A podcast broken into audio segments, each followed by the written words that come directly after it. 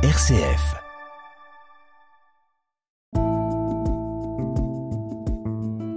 Regard chrétien sur l'actualité. Dorothée Scholz.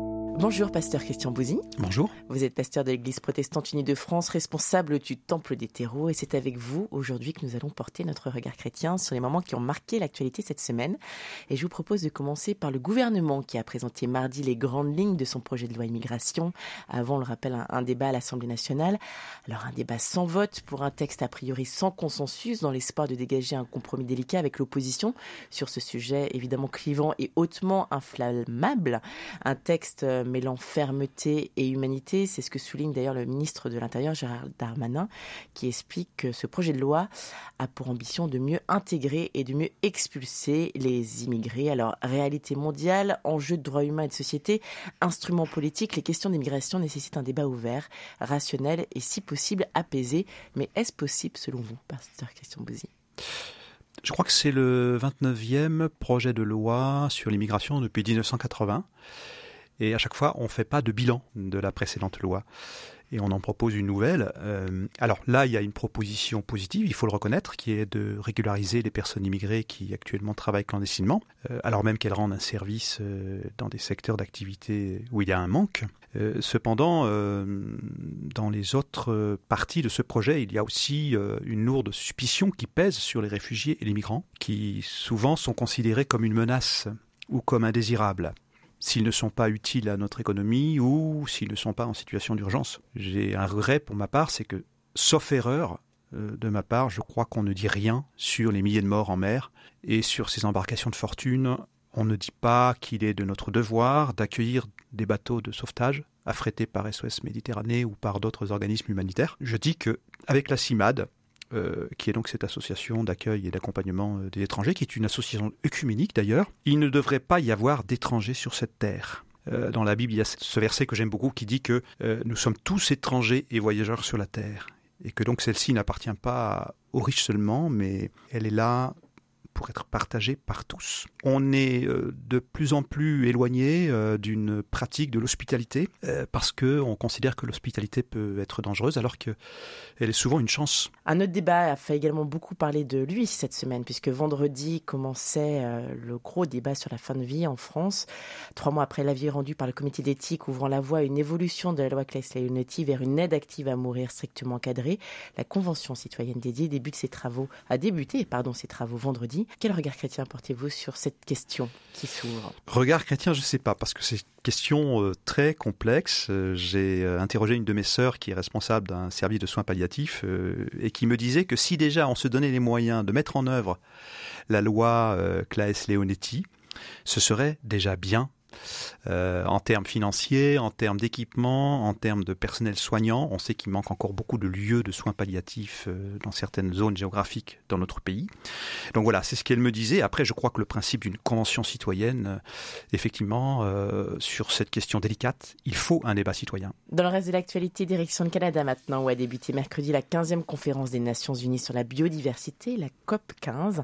Ce rendez-vous qui réunit quelques 15 000 personnes à Montréal doit aboutir à l'adoption d'un nouveau cadre mondial pour mettre un terme à la destruction du vivant. Objectif protégé d'ici à 2030 30% des terres et des mers de la planète. Alors objectif ambitieux, audacieux ou utopique? Pasteur Christian Bouzy. Eh bien, euh, il y a eu beaucoup euh, de déclarations d'intention. On peut espérer qu'on se donnera les moyens, euh, là aussi, les moyens financiers, humains, euh, organisationnels d'arriver à, à cet objectif. Hein. Euh, De même qu'il faudrait aussi parvenir à réformer euh, le système agroalimentaire, le secteur de la pêche, réduire les pollutions. Il y a beaucoup de leviers sur lesquels en fait il faut agir.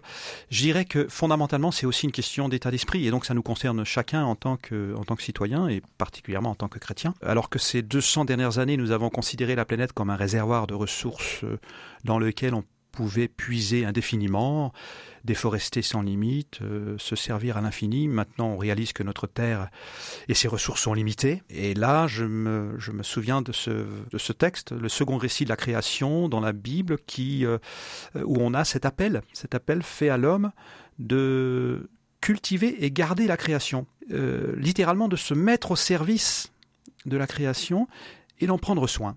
Et certainement pas de, la piller et de la détruire. Donc oui, nous sommes responsables, chacun et chacune, de cette situation alarmante, en continuant à mettre notre foi dans une croissance économique sans limite. bien évidemment, c'est pas possible. On peut pas, dans ces conditions-là, parvenir à respecter notre environnement, alors notre environnement, justement, je vous propose euh, de revenir en France pour finir ce regard chrétien, puisqu'on débutait euh, jeudi euh, les festivités de la Fête des Lumières, avec, comme chaque année, évidemment, un temps marqué pour les catholiques de la Fête de l'Immaculée Conception. Quel regard portez-vous? Donc on parlait effectivement d'économie, puisque cette édition a été maintenue malgré la crise énergétique, hein, grâce à des ampoules LED pour réduire la facture. Quel regard chrétien portez-vous sur cette fête qui, qui reste donc une grosse fête touristique économique pour la ville de Lyon, mais qui est à l'origine mariale en tant que pasteur Voilà, alors bah, historiquement, effectivement, la fête des Lumières, c'est euh, la fête de l'Immaculée Conception. Euh, donc, euh, en tant vous comprendrez que en tant que protestant, je cherche une autre raison de la fêter. Et en même temps, je respecte mes frères et sœurs catholiques dans leur foi. au fond, c'est une fête que je trouve significative, puisque la lumière, c'est un symbole d'espérance, partagé par beaucoup de religions, beaucoup de spiritualité.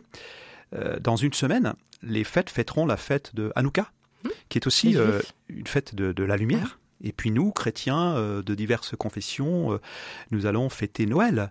Et Noël, c'est aussi d'une certaine façon une fête de la lumière, c'est-à-dire une fête qui célèbre la venue de Jésus-Christ, qui est lumière du monde, disons-nous. Donc voilà. Moi, j'aime pour ma part les, les, bougies posées sur euh, chacun des balcons et sur nos rebords de fenêtres. Et je me souviens que dans beaucoup de pays, comme en Allemagne de l'Est, avant la chute du mur, euh, ces petites bougies, euh, c'était un symbole de résistance contre l'oppression.